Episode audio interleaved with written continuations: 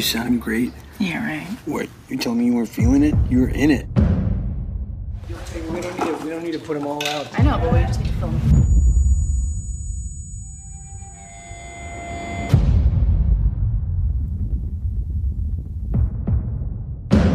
Your hearing is deteriorating rapidly. We'll come back. Till then, Lou, we just keep going, okay? No.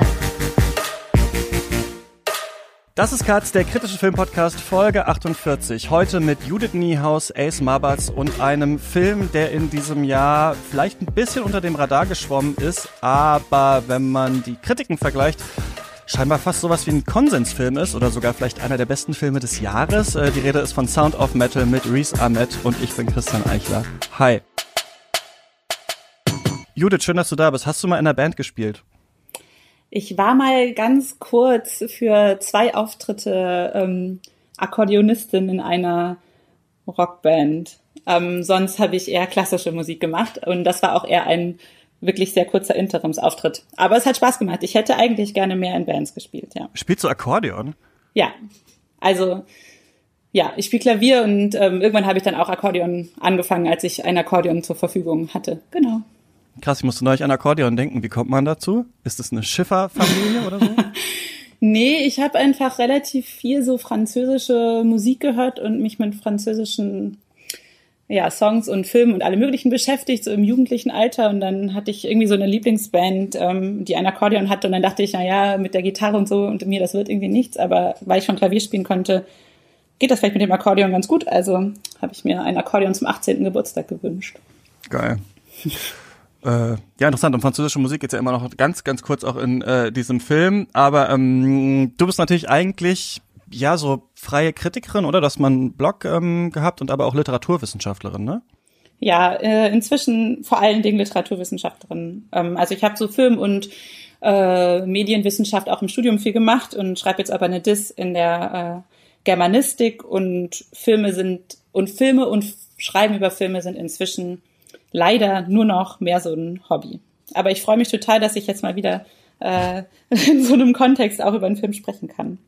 Ja, ähm, wie bist du zum Film gekommen und was sind so vielleicht so die Schnittpunkte bei so Literaturwissenschaft, Film? Hast du viel auch über so Literaturverfilmung vielleicht auch ähm, gearbeitet oder geschrieben oder so? Mm, Tatsächlich das gar nicht so viel. Ähm, Ich habe mich auch in der Literaturwissenschaft viel mit Narratologie beschäftigt, also damit, wie was erzählt wird, wie Perspektiven erschaffen werden, welche Ebenen es in Erzählungen gibt, was überhaupt Erzählinstanzen sind und was sie so können. Und das sind ja einfach Fragen, die man sich sowohl für die Literatur als auch für den Film äh, stellen kann. Und ähm, welche Unterschiede es da aber auch gibt, ähm, fand ich immer total interessant und habe da auch viel dann in der Uni damals dazu gearbeitet. Genau, und ähm, ich habe eine relativ filmbegeisterte Familie und habe einfach schon sehr früh viele Filme geguckt. Und dann ist das immer so weitergegangen. Ich habe auch mal im Kino gearbeitet. Ist auch immer sehr gut, wenn man gerne Filme guckt, weil das dann umsonst ist. Habe ich auch. Habe ich auch mal. Freiluftkino, Klappstühle aufgeklappt äh, im, im Sommer in Berlin. Ich habe nur Karten abgerissen. Immerhin, ja, man kann dann immer so die Sachen so halb noch mal, manchmal gucken, ne? Ähm, Wenn es schon angefangen hat oder so. Auf jeden Fall war das da so ein bisschen so. Äh, ja, schade, die Zeit ist natürlich gerade so ein bisschen äh, vorbei. Mal schauen, wann die Kinos ähm, äh, wieder aufmachen. Eine Frage noch, Thema der Diss. Ich arbeite zu typografisch auffälligen und verfremdeten Romanen, die nach 2000 erschienen sind. Das ist ein sehr abstrakter Titel. Mit besonderem so Schriftbild, so Genau, Schriftbild. bei Walter Mörs und so. Genau, wie bei Walter Mörs. Ähm, Sascha Stanisic hat auch manchmal solche Sachen, die so, um jetzt so die bekanntesten Namen vielleicht sind, die beiden. Genau. Und dafür habe ich sehr, sehr viele Bücher gelesen und ähm, ich, jetzt muss ich nur noch schreiben. Ja, aber das ist ja auch immer noch ein ganzes Stück Arbeit. Ähm, schön, dass ihr da draußen dabei seid, also diesen Podcast hört oder, und da geht's auch jetzt ein bisschen im Schriftbild, äh, die Transkription dieser Folge äh, lest, denn die gibt es äh, diesmal zum ersten Mal, damit die Folge ein bisschen barrierefreier ist, als es sonst der Fall ist. Wir sprechen ja über den Film Sound of Metal, da spielt ja Reese Ahmed einen Drummer, ähm, der gehörlos wird. Und wir hätten eigentlich hier noch mit Bodo Tasche auch gesprochen, ähm, der ist Coda, also Child of Deaf Parents, beziehungsweise Kind gehörloser Eltern, der hat ein ähm, Online-Gebärdensprache-Wörterbuch entwickelt ähm, musste jetzt aber ganz kurzfristig ähm, wegen Krankheit in der Familie absagen. Auf jeden Fall nochmal gute Besserung an dieser Stelle. Trotzdem wollte ich das nochmal erwähnen. Das findet ihr unter signdict.org. Ist ein ganz interessantes ähm, Projekt. Und gleich gibt's noch ein Interview mit dem gehörlosen Schauspieler Ace Mabbas der uns auch nochmal so ein bisschen seine Eindrücke zum Film ähm, vermitteln wird. Ähm, das wollte ich hier nochmal gesagt haben. Vielleicht mal kurz Worum geht's? Äh, Sound of Metal ist ein Film von, von Amazon, ähm, 2019 in Toronto Premiere gefeiert, ist vor so ungefähr zwei Wochen rausgekommen und ich habe das am Anfang schon gesagt, so ein bisschen unterm Radar geschwommen. Also was ich hier interessant fand, war, dass es so einen sehr großen Konsens gibt. Also auch bei uns im Discord oder so Leute, die den gesehen haben, meinten irgendwie so, ja, irgendwie super Film. Auch bei Leuten, wo ich dachte, die gucken eigentlich nur äh, sechsstündige Slow Cinema Filme oder sowas, ähm, waren dann doch so ein bisschen begeistert. Ähm, und deswegen wollte ich ähm, hier unbedingt mal über den sprechen. Das ist der erste Film von Darius Marder. Der aber, ähm, das fand ich super witzig, wenn man das weiß, The Place Beyond the Pines geschrieben hat von ähm, Derek Sign France, da mit Ryan Gosling ja in der Hauptrolle und so weil die ja beide so blondierte Haare haben und so komplett zugehackt sind. Also beide so tätowierte, coole äh, Hauptfiguren irgendwie. Ich weiß nicht, ob das so ein bisschen so der Kink ist von Marder oder sowas, aber auf jeden Fall ist das so. Und ähm, dieser Film, das fand ich auch noch ganz interessant, ähm, basiert eigentlich auf ähm, einer unfertigen so Doku-Fiction von ähm, Cyan Friends, der eben Place Beyond the Pines ja gedreht hat. Ähm, so ein Film Metalhead hieß der. Also es sollte tatsächlich sowas ähnliches wie Sound of Metal auch so auf wahren Begebenheiten schon mal geben. Und dann hat Marder eben äh, Cyan Friends gefragt, so, hey, kann ich das nicht irgendwie in einen richtigen Spielfilm äh, umbauen und so weiter. Und das ist dann ähm, Sound of Metal geworden, den man schon auf Amazon Prime gucken kann. Und du kannst sagen, worum es geht, Judith. Genau, ähm, ja, es geht um äh, Ruben, der von Riz Ahmed gespielt wird und der eben dieser äh, blondierte Haare, äh, zutätowierte ähm, junge Mann ist, ein Ex-Drogenabhängiger. Ja, leichten Crush habe ich seit diesem Film, muss ich sagen. Also bei dann, mir funktioniert, bei mir funktioniert dieser. Ja, dann könntest du vielleicht auch noch Tom, Tom à la Ferme äh, von Xavier Dolan, da gibt's auch noch einen äh, gut ah, aussehenden, gut. blondierten. Der fehlt mir noch bei einem ja.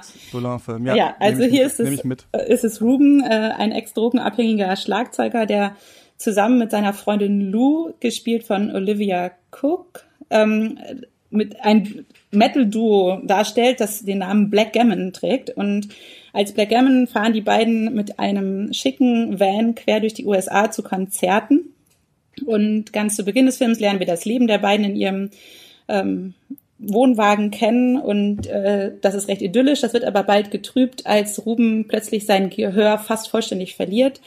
Er versucht das erst noch zu überspielen und dann insistiert Lou aber, dass er sich Hilfe sucht, um damit zu umgehen, dass, äh, wie sie befürchtet, er wieder in alte, selbstverletzende Verhaltensweisen zurückfällt. Und Ruben bleibt dann mehr oder weniger gegen seinen Willen in einer Community von anderen Ex-Drogenabhängigen Gehörlosen, die unter der Obhut von Joe, das ist ein Vietnam-Veteran, der von Joe, von Paul Racy, Racy gespielt wird. Ähm, die leben zusammen in einem Haus im Wald, ähm, wo ähm, Ruben lernen soll, mit seinem Schicksal umzugehen und das Leben als Gehörloser kennenzulernen oder zu akzeptieren das vielleicht so der Anfang, genau, vom Film, die Prämisse oder bis zur Hälfte. Ich weiß nicht, ob ich jetzt weiter erzählen soll, um Spoiler zu vermeiden oder wie das. Ähm, ich würde sagen, also du brauchst nicht weiter zu erzählen, aber Spoiler können wir auch nicht vermeiden. Diesmal ist es so, ich habe das Interview ja schon geführt mit Ace, das ihr gleich hören werdet, und da musste ich auf die wichtigen Plotpoints des Films auch noch eingehen. Das heißt, falls ihr den noch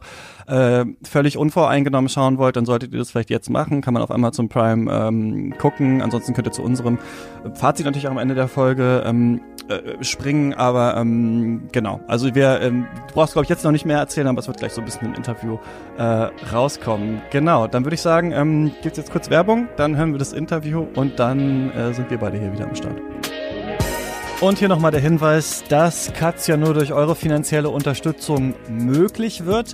Wir sprechen ja für alle, die uns mit mindestens drei Euro auf Steady unterstützen, jeden Monat über das Gesamtwerk einer Regisseurin oder eines Regisseurs und irgendwann ist mir aufgefallen, hm, wir haben ja noch niemals über irgendwen gesprochen, ähm, der Filme auf Deutsch macht. Und deswegen haben wir diesmal über deutschsprachige RegisseurInnen abstimmen lassen. Und da hat ähm, Michael Haneke ganz knapp äh, gewonnen. Deswegen sprechen wir im Januar über dessen Filmografie. Und wenn ihr das hören wollt, dann könnt ihr Katz unterstützen auf steadyhq.com slash Katz und äh, ich danke wie immer allen, die das schon machen und jetzt weiter im Text. So, jetzt kommen wir zum Interview und hier noch eine kurze Erklärung von mir, was genau ihr jetzt gleich hört. Also es war so, dass ich das Gespräch mit Ace zusammen übers Internet geführt habe mit einer Dolmetscherin. Dann haben wir dieses Interview transkribiert und äh, sind nochmal drüber gegangen, um zu gucken, ob auch die Wortwahl genau richtig war und so weiter. Und ihr hört jetzt eine Vertonung dieses Transkripts. Die habe ich aufgenommen zusammen mit Lars Hendrik Beger, der ist ähm, Podcast-Produzent und auch Sprecher. Und äh, genau, das gibt's jetzt. So, und ich freue mich äh, sehr, dass wir dieses Interview machen können. Ich spreche mit Ace Mabas. Er ist Schauspieler und Autor, seit seiner Geburt gehörlos und hat natürlich auch äh, Sound of Metal gesehen. Hallo Ace. Hallo. Ähm, schön, dass du die Zeit gefunden hast. Du bist ja selbst Schauspieler. Kannst du ähm, noch mal ein bisschen was von deiner Arbeit erzählen? Also seit wann machst du das ähm, und wie läuft das eigentlich gerade so? Während Corona ist es ja wahrscheinlich ein bisschen tricky, oder? Ja, also ich habe mit 19 Jahren ungefähr mit der Schauspielerei angefangen und habe da einen erwachsenen Tauben auf der Bühne gesehen und war total fasziniert und habe dann so ein bisschen angefangen und seitdem bin ich quasi dabei. Und ja, in meiner Arbeit bin ich in ganz Europa unterwegs, in ganz vielen unterschiedlichen Ländern, in Deutschland auch natürlich. Aber in Deutschland gibt es tatsächlich nicht so viele Angebote für Taube auf der Bühne. Also ich bin viel am Rumreisen, jetzt in der Corona-Zeit natürlich schwierig. Da gibt es definitiv weniger Aufträge, aber ich habe ein Dach über dem Kopf und kann mein Essen bezahlen. Das passt schon. Das finde ich interessant, dass du das ansprichst, ähm, dass du selber eine gehörlose Person auf der Bühne gesehen hast und das dann bei dir auch angefangen hat und du sagst, hier sind die Aufträge nicht so gut. Wie ist denn die Situation von gehörlosen Schauspielenden in Deutschland? Gibt es da überhaupt genug Rollen? Werden die dann auch überhaupt mit Gehörlosen besetzt? Ähm, sind das eher Klischees? Wie ist das so? Schwer zu sagen. Also es gibt ganz, ganz viele Taube in Deutschland, auch kompetente. Da sind auch wirklich gute SchauspielerInnen dabei. Also es gibt natürlich manchmal Film- und Fernsehschauspielerinnen, aber es wird halt immer wieder nur eine Perspektive gezeigt. Also die Sprachperspektive, die Musikperspektive. Also nur so eine Perspektive auf die Taubheit.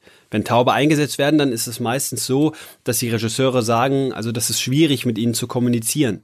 Die SchauspielerInnen sollen immer wieder ein und dasselbe Bild transportieren und diese Darstellung der Tauben ist aber oft keine passende Repräsentation der Tauben-Community als vollkommen tauber Schauspieler im Mainstream teilzunehmen, das ist wirklich schwierig, weil Regisseure lieber hörende oder beziehungsweise Lautsprache sprechende Schauspieler anstellen. Ähm, du bist ja international unterwegs und meintest gerade in Deutschland ist es nicht so gut. Ist es denn woanders besser?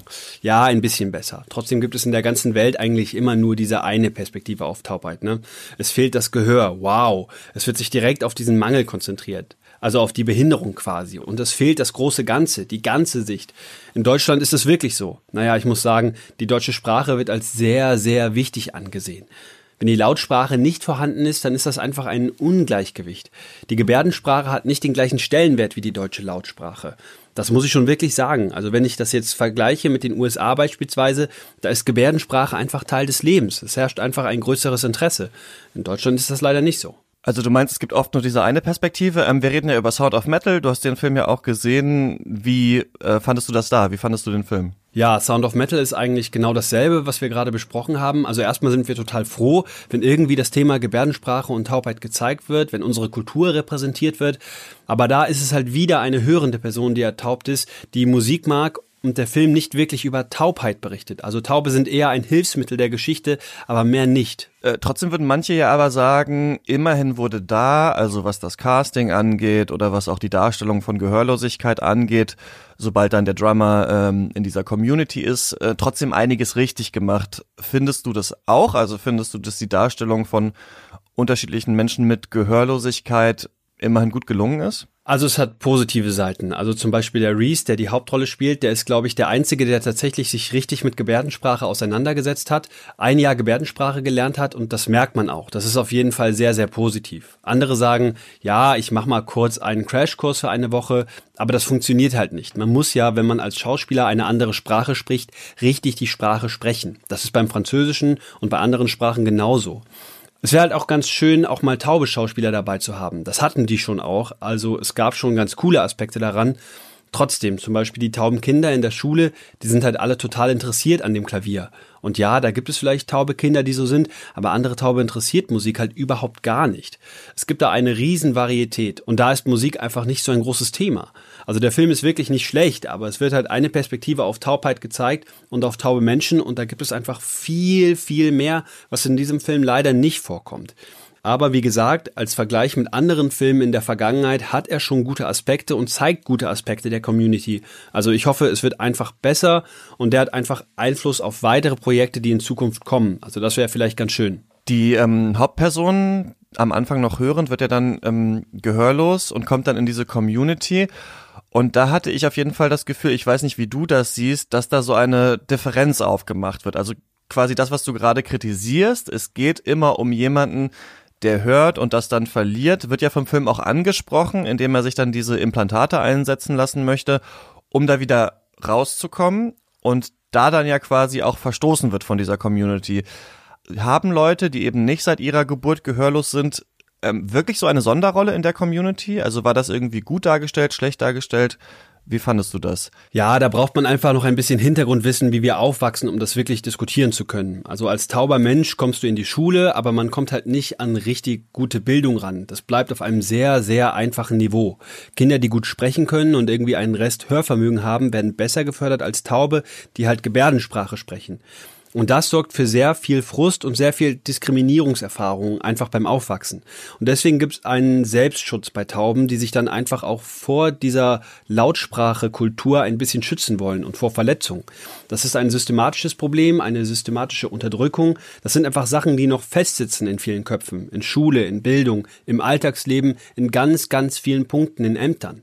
Taube werden immer vor ganz viele Barrieren gestellt und das sammelt sich halt an bei den Tauben. Und da gibt es manche, die lieber in der Gemeinschaft zusammenbleiben und unter sich bleiben und andere bleiben auch offen, sind toleranter. Das ist ganz unterschiedlich von Person zu Person. Das ist ja super spannend. Was ähm, sind denn die äh, systemischen Probleme? Also wo müsste man daran, wenn wir jetzt mal vom Film weggehen und fragen, was müsste sich politisch ändern? Ja, die Sicht einfach, dass die Gebärdensprache eine gleichwertige Sprache ist, dass sie nicht irgendwie eine Unterstützung ist. Also das ist einfach eine ganz normale Sprache, die allen anderen Sprachen gleichwertig ist. Und das sind die ganzen Kleinigkeiten, wo wir Barrieren haben. Also dass man irgendwie ganz selbstverständlich miteinander kommunizieren kann, mit Körpersprache, mit Schriftsprache, wie auch immer dass nicht irgendwelche Forderungen an uns gestellt werden, sondern dass man selbstverständlich Dolmetscher bestellt und die nicht als Betreuer angesehen werden, sondern als Übersetzer und Dolmetscher, die einfach zwischen zwei Kulturen dolmetschen.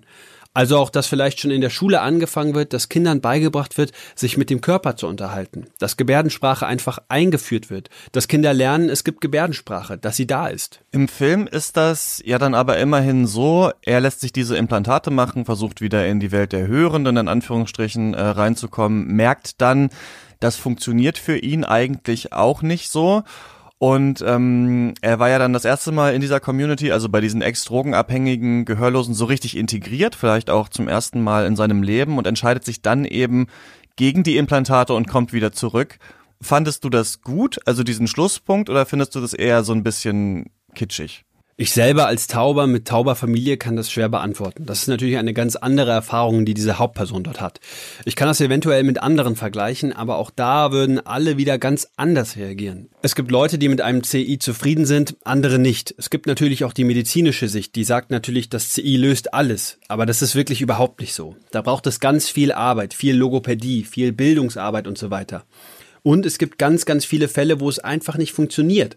Die werden dann oft nicht gezeigt. Auch ist es oft so, dass die Mediziner vielleicht sagen, ach, Gebärdensprache, das ist quasi eine minderwertige Sprache, braucht man nicht, das ist für Dumme quasi. Und das ist tatsächlich auch etwas, was nicht in Ordnung ist. Es gibt viele Taube, die das CI nicht mehr tragen, die sich ein CI implantiert haben lassen oder bei denen es als Baby implantiert worden ist und die das nicht mehr tragen. Aber das ist wirklich ganz, ganz unterschiedlich. Taube sind wie ein eigenes Land und das ist wirklich eine ganze Varietät an Menschen und die sind alle wie in einer Diaspora quasi. Also man muss halt wirklich sehen, es gibt unterschiedliche Einflüsse von den Ländern, wo sie wohnen und leben. Aber die Community ist halt so bunt, deswegen kann man da nicht mit einer Sicht drauf schauen. Da kann ich keine klare Antwort drauf geben. Ich muss aber schon sagen, ich war überrascht am Schluss, als er das CI nicht mehr trägt. Also normalerweise ist das typisch, dass im Film gezeigt wird, ja klar, das CI, das war die ultimative Lösung. Und dass er sich dagegen entscheidet, war eine Überraschung. Ja, das hat mich wirklich erstaunt. Ja, aber das hat uns, glaube ich, auch beeindruckt. Wir haben mit unserer Community auch so ein bisschen über den Film geredet, ähm, dass er da dann auch rausgeworfen wird. Also, dass dann quasi gesagt wird, okay, du siehst Gehörlosigkeit als ein Problem, das man technisch lösen muss deswegen bist du hier nicht mehr willkommen und deswegen musst du quasi weg. Und wir haben uns auch gefragt, ist das zu krass eigentlich, dass das so gezeigt wird? Ähm, da haben wir auch viel drüber diskutiert, ob es nicht vielleicht auch zu negativ gezeigt wird, das CI im Film. Aber ähm, das wussten wir vielleicht auch gar nicht so richtig. Ich weiß nicht, ob das wirklich so negativ gezeigt wird. Also naja, wenn man hörend aufgewachsen ist, dann ertaubt ist und ein CI bekommt, das ist natürlich ein spezieller Fall. Wenn du als Tauber aufwächst und ein CI hast, ist das was ganz anderes. Also, dass die Tauben-Community sich von ihm distanziert, liegt einfach daran, dass dadurch erneut das Bild gestärkt wird, dass die Gebärdensprache aus Sicht der Gesellschaft minderwertig ist. Dass die medizinische und technische Welt da irgendwie an erste Stelle gestellt wird und das ist halt echt ein Problem. Also, als ich in der Schule war, durfte ich nicht gebärden zum Beispiel. Ich habe versucht, irgendwie was von den Lippen abzulesen und habe ganz viel nicht mitbekommen. Das geht jetzt. Zurzeit wird das Schritt für Schritt besser. Aber auch da gibt es ganz, ganz viele unterschiedliche Fälle auf der ganzen Welt und unterschiedliche Menschen und Lebenserfahrungen. Also das kann man irgendwie nicht so im Allgemeinen sagen.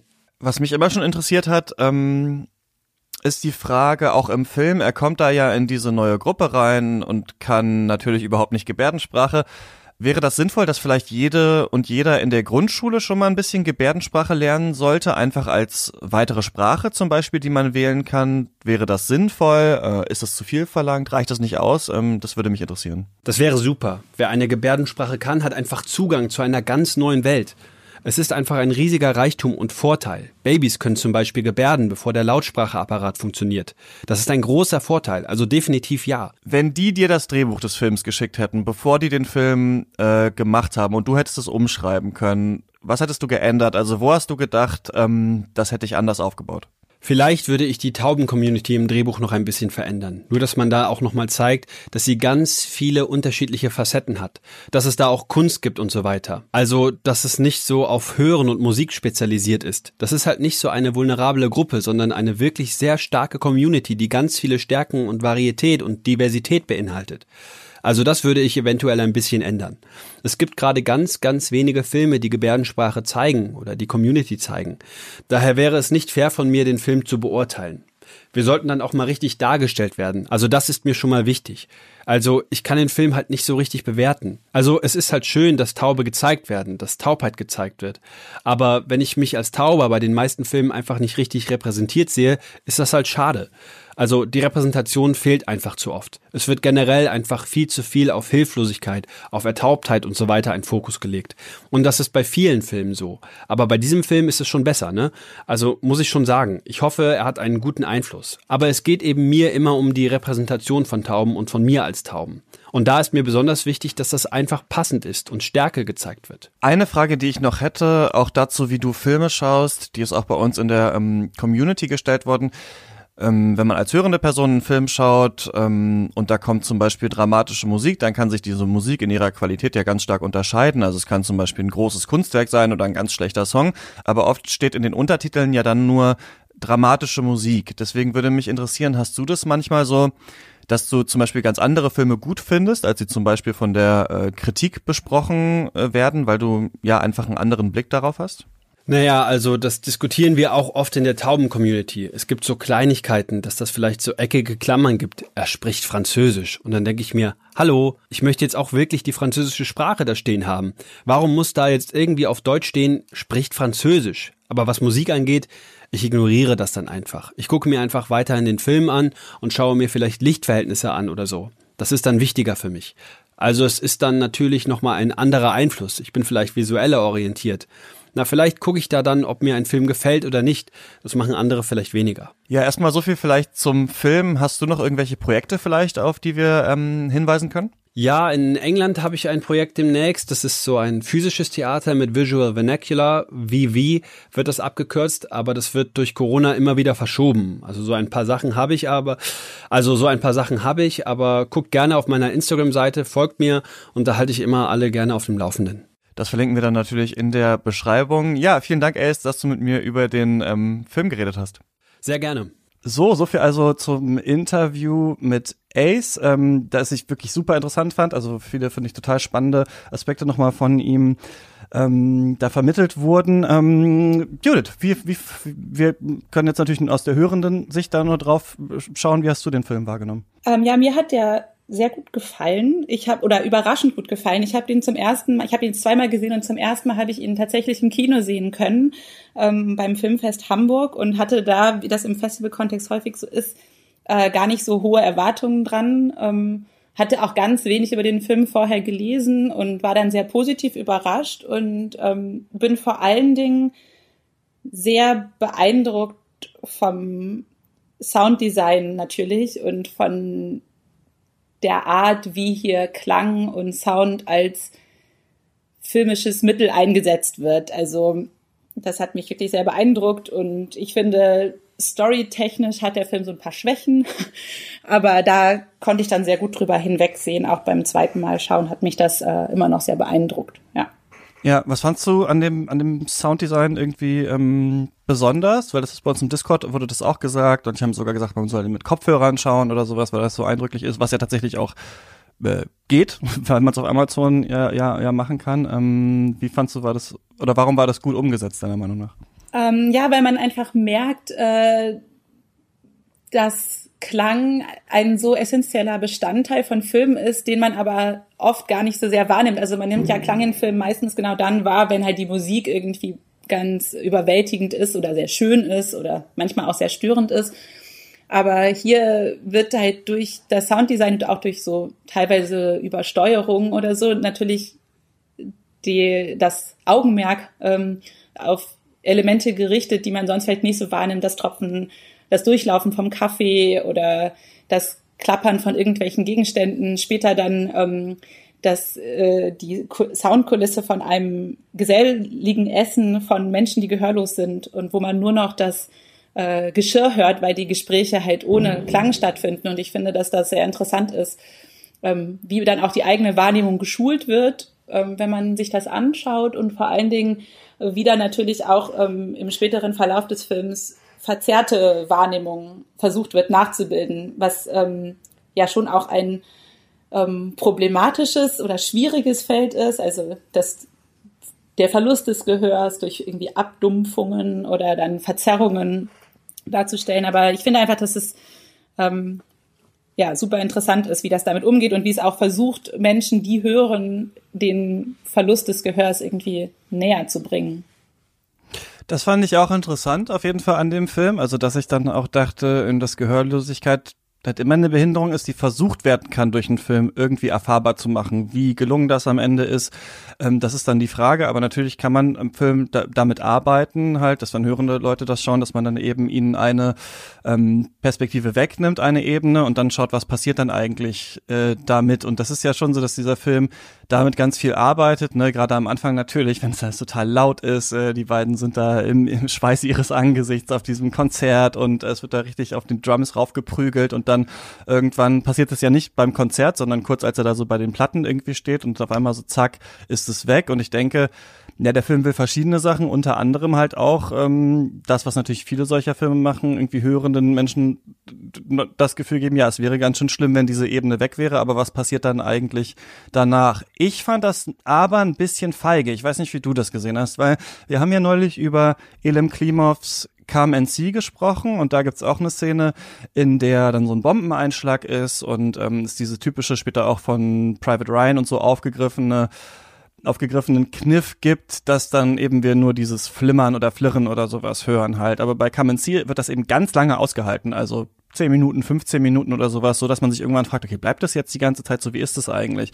Und ich hatte mich gefragt, was will dieser Film eigentlich damit, dass er, sobald unsere Hauptperson ihr Gehör verliert, uns nicht die ganze Zeit auf dieser Ebene lässt. Warum switcht der Film immer wieder? Also ich fand das dann auch, diese Szene, die du auch angesprochen hast, irgendwie, man findet das fast ein bisschen witzig, dass man äh, erst natürlich mit ihm aus seiner Sicht ist, er versucht zu verstehen, was die Leute sagen, ist der Gebärdensprache aber nicht mächtig, deswegen ist es für ihn auch überfordernd. Man hat das Gefühl, da geht eben ganz viel ab, da wird ganz viel diskutiert am Tisch, auch ganz viel gleichzeitig, ne? Ähm, und dann äh, switcht es raus und wir hören halt dieses Klimpern und sowas und merken, stimmt, das ist natürlich eigentlich für jetzt uns als Hörende einfach total laut, was da abgeht, ne? Weil die Leute das natürlich auch selber nicht so stark merken, wie viele Geräusche sie da ähm, machen. Nur ich hätte mich gefragt, ob ich es nicht besser gefunden hätte, wenn einfach der ganze Film nur in seiner ähm, quasi Hörwelt sich abgespielt hätte und ob man da nicht vielleicht ein bisschen zu feige war und gesagt hat, nee, irgendwann müssen wir schon mhm. den hörenden Zuschauern, Schauenden halt das wieder zurückgeben, diese Ebene, damit die halt irgendwie immer noch so ein bisschen dran sind, weil wir sonst halt so eine Ebene des Films äh, verlieren. Wie, wie hast du das gesehen? Ja, also ich habe das Problem auf jeden Fall schon auch gesehen. Also ich finde, ähm, einige Sachen löst äh, der Film da ganz gut. Ähm, zum Beispiel die Frage, ab wann diese ähm, American Sign Language untertitelt wird. Also das ist ja in anderen Filmen, wir hatten im Vorgespräch auch schon mal kurz über The Tribe, diesen ukrainischen Film ges ähm, gesprochen. Mhm. Ähm, da wird die, der ist ja nur in Gebärdensprache erzählt und die wird nicht untertitelt. Äh, und hier ist das so, dass erst ab dem Moment, wo Ruben auch Gebärdensprache versteht und ähm, selber nutzen kann, wird das dann untertitelt. Das ähm, fand ich ganz interessant, weil das auch so ein Mittel der Perspekt also der Fokalisierung ist, um die um seine Perspektive einzunehmen. Ähm, aber klar, das wird irgendwie auch ganz oft gebrochen. Also zum Beispiel ähm, und in der Szene, in der du das gerade gesagt hast, wird er öfter wieder rausgeswitcht, aber auch in so Szenen, wo ich so dachte, na ja, sind das jetzt die Oscar ähm, zielenden Momente, dieser ähm, Monolog von Paul Rassi, der ähm, ihm dann erklärt, warum er nicht bei ihnen bleiben kann, weil er das äh, Gehör, weil er mit dem Gehörverlust nicht umgehen kann, sondern wieder zu, also mit dem Implantat zurück möchte in die Welt der Hörenden quasi. Ähm, da hält er ja so einen ganz gefühlsintensiven Monolog, der wird nicht ähm, mit Gebärdensprache äh, artikuliert, sondern halt gesprochen und auch ähm, am Ende ein Gespräch zwischen äh, Lou und Ruben, wo sie sich dann quasi trennen, das wird auch äh, nicht mit der mit der Implantats ähm, äh, Sounddesign überlegt, äh, so dass es ganz unangenehm wäre, sondern es wird auch in der normalen Sprache gemacht. Und da habe ich mich gefragt, ja, ist das soll das jetzt quasi an den Stellen dann einfach angenehmer sein für die für die Zuschauer? Ähm, ja, ich finde das, ich finde das auch ein bisschen schwierig. Ich finde, dass er da noch hätte weitergehen können. Und, aber das ist ja auch so ein bisschen Ausdruck oder Symptom von der ganz zentralen Frage, die irgendwie den Film, die, also die den Film prägt, nämlich wie ein Film über den Verlust des Gehörs so sehr das Sounddesign in den Mittelpunkt stellen kann überhaupt. Das mhm. ist ja, also und ähm, das ist, merkt man ja auch ein bisschen an dem Interview, das du mit äh, Ace geführt hast, dass er ja sagt, naja, für mich ist der Sound natürlich von dem Film völlig uninteressant.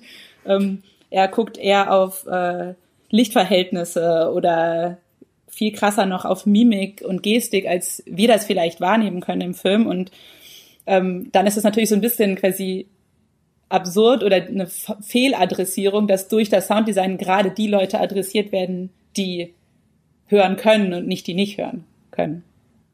Ja, das finde ich total spannend, ne? Wie inklusiv ist das dann eigentlich? Ich fand zum Beispiel interessant, dass der Trailer zum Film auf YouTube direkt untertitelt war. Also man kann ja bei YouTube Untertitelung einstellen oder nicht. Und bei dem Trailer zu Sound of Metal ist es zum Beispiel so. Also da ähm, ist es quasi barrierefreier einfach. Und manchmal hat man so ein bisschen das Gefühl, so der Fluch der guten Tat. Also Leute versuchen jetzt ein Thema sensibel zu behandeln, aber wenn man das dann schaut, merkt man, hm, man hätte da vielleicht eigentlich doch noch weitergehen können, man hätte vielleicht noch andere Perspektiven reinbringen können.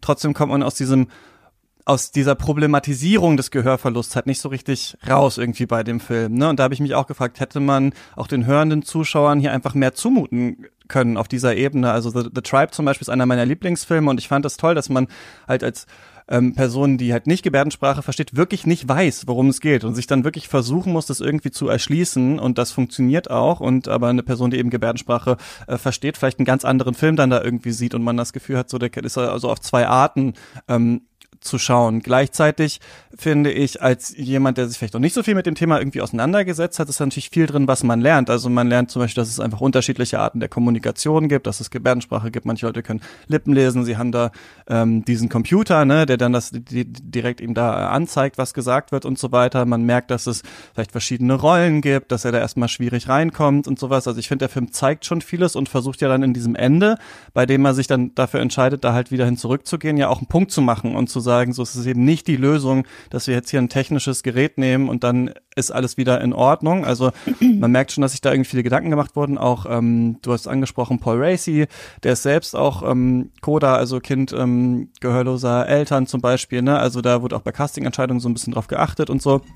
Reese Ahmed hat mir irgendwie mehrere Monate Gebärdensprache äh, gelernt, aber gleichzeitig finde ich, dass der Film trotzdem so ein bisschen sich aus dieser Verkitschung nicht so ganz entziehen kann. Also dass es eben trotzdem so ein Film ist, wo jemand in Anführungsstrichen halt was Schlimmes zustößt, dann kommt er in eine neue Community, dann wird er da aufgenommen, dann will er da aber eigentlich wieder raus und dann entscheidet er sich am Ende, nee, dahin muss ich eigentlich zurückgehen, so ein bisschen. Das ist halt, was damit arbeitet der Film trotzdem. Ähm, und was ich aber gut fand, ich weiß nicht, wie du das gesehen hast, ist, dass ich finde, das ist auch so ein bisschen ein Film über mh, auch Privilegien. Also einmal natürlich Intersektionalität. Er hat ja, wenn man das so sagen will, quasi drei Benachteiligungen. Also er ist einmal ähm, drogenabhängig selber und ist deswegen quasi depressiv. Er ist arm und ähm, wird dann eben gehörlos in diesem Film. Und ich finde ganz schön, dass der Film nicht wie man es vielleicht denkt, nur die Gehörlosigkeit zum Problem macht, ja, sondern vor allem auch diese Abhängigkeitsgeschichte und sowas. Weil deswegen ist er ja eigentlich da, ne? Das ist diese Doppeltbenachteiligung, aber darum geht's ja hauptsächlich. Das finde ich, das fand ich ganz interessant. Und gleichzeitig, vielleicht so das Gegenstück, weiß nicht, ob man es irgendwie Multiprivilegiertheit oder so nennen kann. Ich fand interessant die Frage, wer kann sich denn aus welchen, in Anführungsstrichen, Nachteilen eigentlich wieder einfach so rausbegeben? Und ich fand es total interessant, dass es einerseits hier angedeutet ist, er selber kann das machen, indem er dieses Implantat kauft, aber er muss das kaufen. Und was muss er dafür ausge äh, aufgeben? Das Auto, ne? Also so die Freiheit, die amerikanische Freiheit muss dann aufgegeben werden, damit er das kaufen kann und wieder zurück kann. Und seine Freundin macht ja aber dasselbe. Also als er dann dieses Problem hat, geht sie einfach zurück zu ihren reichen Eltern und ist dann einfach da und wird dann da einfach Musikerin und quasi dieser, dieser Traum vom Anfang ist einfach so dann egal gewesen und sowas. Und das fand ich ganz interessant, dass der Film das so ein bisschen spiegelt. Also wer kann denn überhaupt sich das leisten, äh, diesen Schritt so zu gehen. Das fand ich ganz interessant, dass die so, die, wie diese Sachen so parallel gezeigt wurden. Ja, also die Parallelisierung ist ja sowieso ähm, eine, also du hast das jetzt noch ein bisschen tiefergehend ausgedeutet und das finde ich auch total schlüssig, aber diese Parallelisierung von ähm, der oder die multiple Addiction, um die es in dem Film geht, also die Sucht, ähm, klar, er ist äh, ein äh, Ex-Junkie, ähm, aber es wird ja einmal explizit auch gesagt, naja, dass er, also von ähm, Joe, dem, äh, äh, weiß nicht, ähm, Leiter dieser, dieser Gruppe, mhm. äh, dass er quasi süchtig nach Hören ist. Ähm, das wird einmal in so einem Monolog von ihm auch äh, eng geführt und dann wird an einer anderen Stelle eng geführt, dass ähm, er quasi seine Sucht nach den Drogen ersetzt hat oder dass die beendet wurde in dem Moment, wo er seine Freundin Lou kennengelernt hat. Also wir haben quasi ja hier verschiedene, ihm werden verschiedene Sachen, nach denen er süchtig ist, entzogen, nämlich quasi die Drogen natürlich eh, dann das Gehör und dann auch noch seine Freundin, die ihn ja wirklich irgendwie sehr plötzlich zurücklässt, was ich sagen muss, auch seltsam fand im Film. Also ich habe jetzt nicht so sehr darauf geachtet, was jetzt an welchen Stellen äh, Sinn ergeben hat von der Erzählstruktur her, dass ähm, ich habe das schon einfach alles so passieren lassen und finde das auch nicht schlimm, aber ich hat, es hat mich schon irritiert nach dem Leben, was ja wirklich sehr idyllisch gezeigt wird am Anfang. Ähm, und dieser American Dream auf eine Weise, dieses Fahren mit dem schicken Van durch die Landschaft mit Sonnenuntergang und äh, Jazzplatten, die man dann da spielen kann und sich selber Smoothie machen und so. Mhm. Ähm, das äh, hört dann ja wirklich sehr plötzlich auf und sie verlässt ihn und das ist ein total wichtiger Plotpoint und man kriegt relativ wenig raus, warum sie ihn so plötzlich sitzen lässt und ähm, das hat mich schon ein bisschen gewundert, genauso wie mich ein bisschen gewundert hat, wie wenig er darüber aufgeklärt war, was dieses Cochlea-Implantat macht. Ähm, was ich mir also nicht vor, also nicht vorstellen kann, dass das passiert oder dafür kenne ich vielleicht das amerikanische Gesundheitssystem auch zu schlecht, aber mich hat das wirklich sehr überrascht, dass das so gemacht wurde. Ich habe eine gute Freundin, die ein, äh, so ein Implantat trägt und ähm, mir war immer schon klar, dass sie natürlich was ganz anderes hört als ich. Also das ist irgendwie, sogar mir war das klar, wo sie mir natürlich nie beschreiben konnte, was sie hört. Ähm, das fand ich äh, sehr überraschend und das sind schon ja wichtige Elemente der Geschichte und da habe ich dann so ein bisschen quasi diese Punkte plus, das ist ja schon, was du vorhin auch schon angesprochen hast, so ein etwas generischer Plot ist, nämlich dieses jemand, eine komplexe Figur, die schon verschiedene vielleicht ähm, Sachen erlebt hat äh, und gelitten hat, ähm, kriegt jetzt so einen krassen Schicksalsschlag und muss sich da irgendwie wieder rausarbeiten und findet eine Community, geht da wieder weg, muss er wieder hinfinden. Also es sind ja schon mhm. sehr klassische Punkte von einer Erzählung.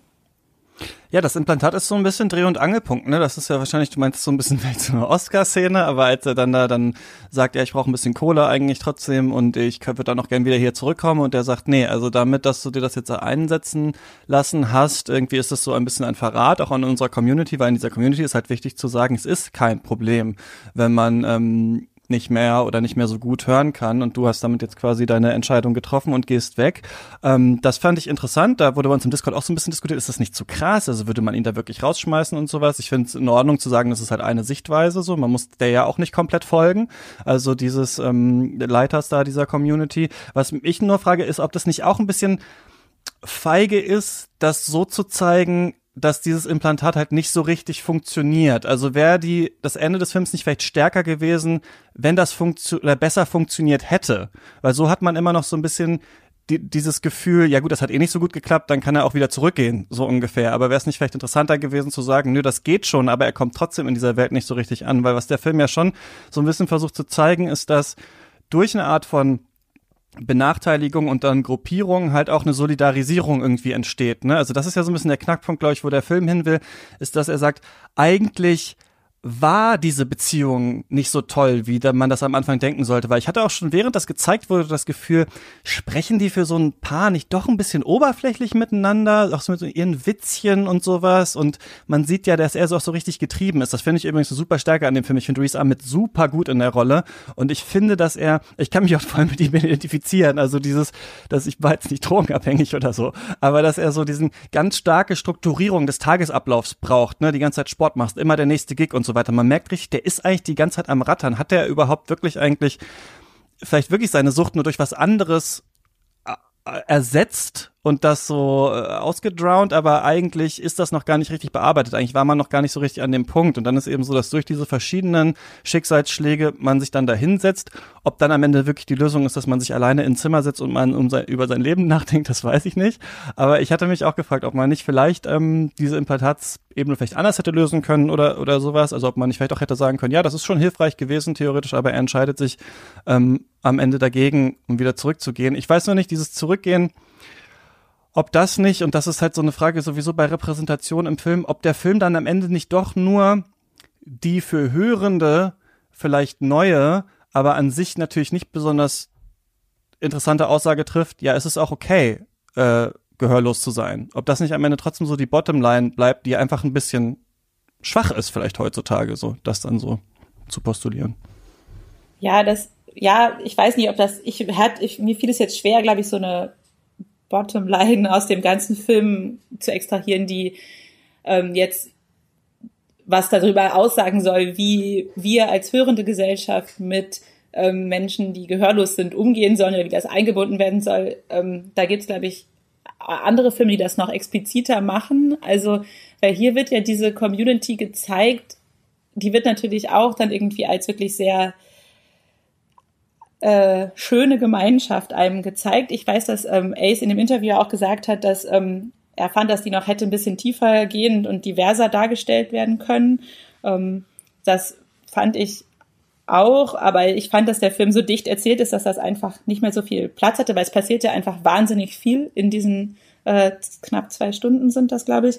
Also das ist, ähm, mhm. ich hätte es auch schön gefunden, wenn die Figuren da noch ein bisschen mehr Tiefe bekommen haben. Fand es aber auch schön, dass sie einige auf jeden Fall trotzdem irgendwie eine, äh, einen Charakter hatten, der nicht einfach sie auf ihre Gehörlosigkeit reduziert hat. Also die Menschen, mit denen er dann in dieser Phase seines Aufenthalts dort interagiert. Ähm, und das mit dem Implantat, ich weiß nicht, mich hat das schon sehr getroffen, irgendwie diese Darstellung, wie das ist. Also wie das, wie das klingt oder wie man sich vielleicht vorstellen kann, dass es klingt, wenn man damit hört. Also ich weiß nicht, klar, vielleicht wäre es als Plotpoint interessanter gewesen, ähm, das weniger unangenehm zu machen und ihn dann trotzdem zurückkehren zu lassen zu dieser Community. Aber da fand ich, dass der Film vielleicht schon auch sich so ein bisschen als Aufgabe gesetzt hat, etwas nachvollziehbar zu machen oder verständlich mhm. zu machen. Und das ist halt dieser Gehörverlust. Und ähm, ich finde das immer total krass, wenn Filme halt versuchen, sowas dann wirklich, ja, so darzustellen, dass man als eine Person, die nicht davon betroffen ist, das irgendwie nachvollziehen kann vielleicht. Und ähm, ich habe habe mir schon oft Gedanken darüber gemacht, wie das klingt mit so einem Implantat. Und jetzt habe ich das gehört und fand es, also es hat mir irgendwie vielleicht Fragen, die ich schon hatte, auch beantwortet. Und das fand ich ähm, interessant. Und also es macht natürlich vor allen Dingen am Ende diese Szene, wo er das dann abnimmt und wirklich absolute Stille herrscht, sehr kraftvoll. Also das ist ja hm, eine der interessantesten Szenen des Films, weil nämlich ja schon oft vorher nicht absolute Stille herrscht, wenn auch seine Gehörlosigkeit dargestellt wird. Es gibt ganz oft so ein unterschwelliges Dröhnen oder Rauschen noch. Ähm, ich habe da vorhin auch noch mal reingeguckt. Also es ist selten absolute Stille und erst ganz am Schluss ist halt diese absolute Stille und ich finde das auch einfach als ähm, ja als Punkt dazu, was Film ist, ganz interessant, weil am Ende halt der Film wirklich nur noch wieder auf Bild und Bewegung reduziert ist. Man sieht ihn da im Park sitzen, man sieht ihn beobachten, wie Jungs versuchen Skateboard zu fahren, wie hinter ihm äh, Menschen ganz unscharf durch den Park laufen und man hört nichts mehr. Man sieht auch eine äh, Einstellung auf einen Kirchturm, wo sich nicht mal mehr was bewegt und ich fand es fast so, auch so eine äh, ja, ist dann vielleicht auch so ein bisschen banal, aber auf so eine Weise so ein Kommentar dazu, was Film eigentlich ist und wie Ton Teil des Films ist, aber wie Ton auch nicht Teil eines Films sein kann. Mhm. Ja. Und es wird ja nicht gesagt, was passiert, ne? Also es ist jetzt so, vielleicht habe ich es auch suggeriert, ja, er, er muss dann dahin wieder zurück. Aber das sagt der Film eigentlich nicht aus, ne? Also nee, das sagt er nicht. Ja man denkt nur, dass es so angenehm da, dass es für ihn so gut da war. Man ist natürlich irgendwie, der Film zeigt einem ja, wie gut es ihm da getan hat. Auf eine Weise ist er da auch mhm. tendenziös in seiner Darstellung. Und dann äh, denkt man natürlich, dass er jetzt dahin zurück soll und ähm, irgendwie mit diesen Schülern und so, die er da getroffen hat, äh, zusammenarbeiten soll, weil die ihn alle toll fanden. Und klar, das mhm. ist irgendwie auch, ja, man denkt, dass er dahin zurück soll, ja. Ja, ja, das ist vielleicht ein bisschen so eindimensional. Also ich hatte auch so ein bisschen das Gefühl, so am Anfang ist ja so, beschnuppern sich die Leute ein bisschen, aber dann ist er halt dann so super integriert und ähm, was er es ja auch meinte, ja, den haben dann irgendwie alle auch mega Bock auf Musik, was irgendwie ein bisschen unrealistisch ist und sowas. So das dachte ich dann auch so, also vielleicht hätte man da auch irgendwie noch mehrere Ebenen einziehen können und so weiter. Ich habe mich nur gerade gefragt, als du auch so davon erzählt hast, so also auf was es sich dann am Ende zuspitzt. Also die beiden sind wieder vereint. So sie ist in diesem neuen Leben und kommt scheinbar jetzt in dieser Upper Class Welt da besser an, kann dann wieder singen das war jetzt scheinbar nur so eine, ja, so eine kleine Nebenerzählung ihres Lebens, dass sie da mit, mit ihm zusammen auf Tour war. Und ähm, er ist wieder da und sagt ja auch, ja, ja, wir müssen jetzt mal wieder proben, wir können das machen, das geht jetzt alles wieder mit diesen Geräten. Aber man hat schon da das Gefühl, da glauben die eigentlich beide schon nicht mehr dran. Sie, weil sie in ihren neuen Privilegien jetzt ist und er, weil er auch merkt, so, das war's wahrscheinlich gar nicht, ne? Also diesen Traum so hinterher zu rennen. Also finde ich ganz interessant, dass das theoretisch auch, also ihr Konflikt am Ende, und das finde ich, glaube ich, weiß ich nicht, ob es jetzt, gut, man könnte es auch anders lösen können, aber ich finde es auf jeden Fall interessant.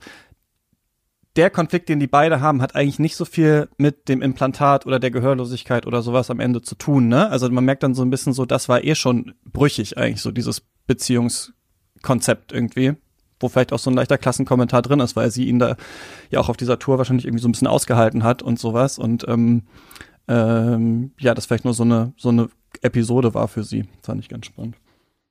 Ja, das ähm, wirkt dann irgendwie so. Und aber ich fand es da auch auf eine Weise schon ehrlich oder so, wie sie dann da aufhören. Es ist alles, es ist nicht besonders subtil erzählt. Und ähm, das fand ich jetzt, also das würde ich auch dem ganzen Film so ein bisschen nicht zum Vorwurf machen, aber also das, da kriegt er schon vielleicht Minuspunkte von mir ähm, äh, dafür, dass es irgendwie ja relativ plakative Verbindungen sind. Ähm, was die, was das Ace ja auch gesagt hatte, was du gerade meintest, dass ähm, die komischerweise alle auf die Musik so abgehen in dem äh, in, in dieser Community von Gehörlosen oder auf jeden Fall die Schülerinnen und Schüler. Ähm, das fand ich auch nochmal interessant, weil ich ihn auch beim zweiten Mal mit Kopfhörern geguckt habe und auch das, ähm, meinst du vorhin auch schon, irgendwie eine interessante Erfahrung ist. Also ich würde auch auf jeden Fall Leuten raten, wenn sie den gucken, äh, Kopfhörer anzuziehen und nicht irgendwie so ähm, Laptop-Lautsprecher zu benutzen. Mhm. Ähm, aber da war es schon noch mal was anderes, das im Kino zu gucken tatsächlich, weil man da ja so ein Soundsystem hat, ähm, was einen, wenn es richtig aufgedreht ist, auf jeden Fall Klang ja auch spüren lässt. Ähm, und man da schon auch dann so ein bisschen merkt, ja, es ist halt auch eine physische Erfahrung, Klang wahrzunehmen. Also ich mhm. kann schon verstehen, klar, ey, sagt, hat dann gesagt, ja, also es gibt schon auch ganz schön viele Gehörlose, die nicht so Bock drauf haben, jetzt ihre Hände auf dem Klavier zu legen, kann ich auch total verstehen, glaube ich total, aber es kann ja trotzdem was mit einem machen und man kann auch zum Beispiel als gehörlose Person in einen Club gehen und tanzen gehen, weil man die Bässe sind ja, die nehmen wir ja nicht übers Gehör wahr, sondern über die Wellen und den Boden und ähm, ja, das fand ich auch, also schon jetzt nicht uninteressant, dass dieser Aspekt da auch einfließen lassen wurde, weil ja gerade das ihm auch eine Funktion in dieser Welt potenziell geben kann, weil er ist ja Musiker mhm. und er hat ja eine spezifische äh, Vorprägung, die ihn dann in dieser Community vielleicht eine besondere Rolle auch spielen lässt. Ähm, ja. Und es ist natürlich der Konstruktion des Films geschuldet, ne? Also der Film heißt Sound of Metal und man denkt, wenn man noch nicht weiß, okay, das ist jetzt ein Musikfilm oder sowas und dann, äh, es geht ja darum, jemand hat Musik gemacht, verliert dann sein Gehör und was ist dann, ne? Und deswegen ist es natürlich auch ein bisschen klar, dass dann, wenn man von dieser Prämisse ausgeht im Drehbuch, dass dann noch irgendwie später vielleicht eine Rolle spielt oder sowas, aber hätte man wahrscheinlich auch irgendwie anders machen können, das stimmt, aber ähm, ja, trotzdem auf jeden Fall interessanter Film, finde ich. Muss man Sound of Metal äh, gesehen haben, Judith? Ich finde, man muss nicht, aber man sollte vielleicht und man hat auf jeden Fall damit eine sehr viel bessere Wahl als mit vielen anderen Filmen, die gerade so zur Verfügung sind. Ich finde das auch. Ich finde, man sollte sich den schon anschauen, um da so ein bisschen vielleicht seinen Horizont zu erweitern. Kann sein, dass wenn man in der Thematik schon stark drin ist, dass es dann für einen nicht so interessant ist. Aber ich finde, der ist eigentlich, also auch der Look und sowas, ne, die ist so ein bisschen weich. Alles fühlt sich so ein bisschen an, als hätte man einen warmen Pulli an oder sowas an so einem diesigen Tag. Äh, haben wir bei A24 natürlich schon ganz viel gesehen, äh, sowas. Also der ist auf eine Art sehr konventionell, aber finde ich bringt trotzdem ein paar mehr Ebenen ein, als normalerweise, wenn es jetzt nur ein Film über Drogenabhängigkeit wäre, zum Beispiel, da so drin sind. Und ähm, ich habe auf jeden Fall sowohl durch das Schauen des Films, aber vor allem auch nochmal durch die ähm, Vorbereitung und Umsetzung dieser Folge halt da noch sehr viel ähm, gelernt zu dem Thema und finde deswegen, dass man sich den schon anschauen kann und gerade auch Reese Ahmed finde ich da eine echt äh, starke Leistung macht. Es wird ja ein neuer Bond gesucht. Das wäre übrigens mein Vorschlag. Ähm, wer weiß. Nicht jetzt, weil er in dem Film besonders Bond-mäßig ist, aber äh, das sage ich nur jetzt hier mal an Barbara Broccoli und ähm, die Leute. Warum nicht Reese Ahmed? So, das war mein Wort dazu. Ähm, ihr könnt den gucken. Schreibt uns gerne eure Meinung. katzpodcast.yahoo.com. Der ist auf Amazon Prime verfügbar, der Film. Ähm, hast du sonst was Gutes gesehen in letzter Zeit, Judith? Ja, dadurch, dass die Kinos zu sind ähm, und ich schon eigentlich am liebsten ins Kino gehe, um Filme zu gucken, ist das so ein bisschen eingeschlafen bei mir. Ich habe ähm, auf Arte nachgeholt diese vierteilige Dokumentation über die Geschichte der Arbeiterbewegung und fand das ganz interessant. Da habe ich sehr viel gelernt. Ah, okay. Ähm, ich weiß gar nicht, ob die noch auf Arte ist. Ich habe sie jetzt auf YouTube ähm, geguckt, aber da ist mhm. sie vollständig verfügbar. Das ähm, ist für Menschen, die in ihrem Leben sehr wenig Marx gelesen haben, ähm, schändlich wenig Marx gelesen haben, äh, ganz informativ und auch auf Arte, ich weiß nicht, ob es noch verfügbar ist, habe ich ähm, Wolken ziehen vorüber, so ein Kaurismäki-Film geguckt und ähm, das ist auch einfach immer wieder schön und äh, die Zeit wert. Die Kaurismäki macht einfach immer sehr schöne Filme. Genau. Ja, den da habe ich auch schon so lange auf meiner Liste. Hoffentlich vielleicht kommt ja nächstes Jahr das Special dazu, dass ich mich damit auch mal auseinandersetzen kann. Nicht länger nichts heißt, glaube ich, diese ähm, Genau, Doku, nicht länger nichts angesprochen heißt, hast. Ja. Ähm, genau, und Wolken ziehen vorüber. Ja, ich habe nichts Gutes gesehen. Ich habe 100.000 Michael Bay Filme geguckt für unser Michael Bay Special, was wir morgen aufnehmen. Und äh, ja, ich bin da sehr gespannt drauf, muss ich sagen, weil ich bin wirklich so mit dem Ansatz reingegangen. Ach, vielleicht mal spannend. Was macht Michael Bay vielleicht anders als andere und sowas? Was kann man da rausziehen? Ey, und nach Film 5 denkt man sich wirklich so, jeder Film ist exakt gleich. Es passiert immer das Gleiche. Ich ertrag's nicht mehr. Ich kann nicht mehr. Ähm, aber Stefan Schulz ist ja großer Fan. Ähm, der wird uns das dann morgen bei der Aufzeichnung wahrscheinlich erklären oder am Freitag. Sollte ich auch mal einen gucken, rauskommt. bevor ich euer Special höre. Ich weiß nicht. Also ja, also Transformers gesehen, 1, äh, Transformers 1 lohnt sich auf jeden Fall, finde ich. Die Autos äh, retten, äh, retten die Welt vor der Katastrophe. Äh, aber ähm, ja, aber man kann eigentlich überall anfangen, weil ich finde, jeder Film ist eigentlich so ein bisschen derselbe. Äh, aber genau, ähm, darüber sprechen wir dann mit Stefan Schulz. Falls ihr das hören wollt, könnt ihr Katz mit ähm, 3 Euro im Monat unterstützen oder sogar 2,75 Euro, wenn ihr eine Jahresmitgliedschaft äh, abschließt, die es jetzt gibt, könnt ihr mal nachschauen, steadyhq.com slash cuts. Und genau, alles, was du so machst, Judith, ähm, findet man unter anderem auf Twitter, das verlinke ich nochmal in der ähm, Podcast-Beschreibung at Judith Anyways. Und dann nochmal Danke an Ace, dass er ähm, mit uns gesprochen hat. Ähm, sein ähm, Twitter und Instagram habe ich auch nochmal verlinkt in der Podcast-Beschreibung. Und in der nächsten Woche gibt's hier den großen äh, Serienjahresrückblick zusammen mit ähm, Vanessa Schneider und Emily Toomey. Und da muss ich schon mal sagen, äh, ich habe für diesen Jahresrückblick dann zwei Serien gesehen. Das waren die einzigen beiden Serien, die ich in diesem Jahr geguckt habe. Aber ähm, da ist bestimmt trotzdem für jeden irgendwie was dabei und für jede. Ähm, wir hören uns dann hier wieder in der nächsten Woche. Danke, Judith. Ja, danke. Und ihr äh, macht's gut. Bis zum nächsten Mal. Viel Spaß. Nicht im Kino, aber beim Stream. Ciao.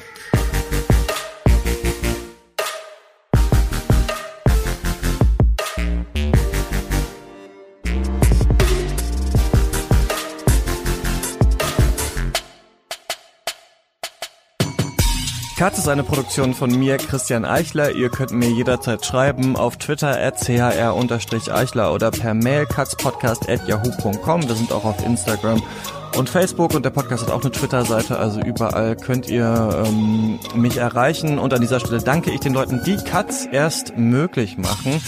Das sind einmal unsere Studio-BossInnen Grace Berlin, David Bockhorn, Joshua Franz, Stefan Kiske, Georg Kraus, Tom Simmert und Christian Wefers. Und unsere weiteren ProduzentInnen Björn Becher, Björn Becker, Marcel Beermann, Hubert Biniak, Tobias Breitwieser, Theodor Brotmann, Finn-Ole Clausen, Luis Derfert, Nicolas Dietz, Heiko Dörr, Jon Eden, Stefan Ediport, Sarah Ediport, Arne Leonardo, Elisabeth Fulda, Timo Gerdau, Jörg Giese, Max Gilbert, Paul Vincent Guigas, Jonas Helmerichs, Leon Hermann, Jonathan Hilgenfeld, André Holstein, Jakob Jockers, Michael Kanzia, Christian Kaufmann, Ralf Kienzler, Sven Kundler, Thomas Kustermann, Martin Leistner, Sebo McPowers, Niklas Nenzig, Alfred Neumann, Nikolai Pjuk, Philipp R., Alexander Sadlo, Michael Schill, Gerrit Schlaf, Martin Schober, Dirk Scheweck, Andreas Siegmann, Malte Springer, Eik Stankiewicz, Marius Stein, Valentin Tischer, Michael Urbanowitz, Tobias Walter, David Wieching, Florian Wittenbecher, Florian Zeppenfeld, Christoph Zollner und Falk Tschitschmann und meiner Oma. Bis zum nächsten Mal. Macht's gut.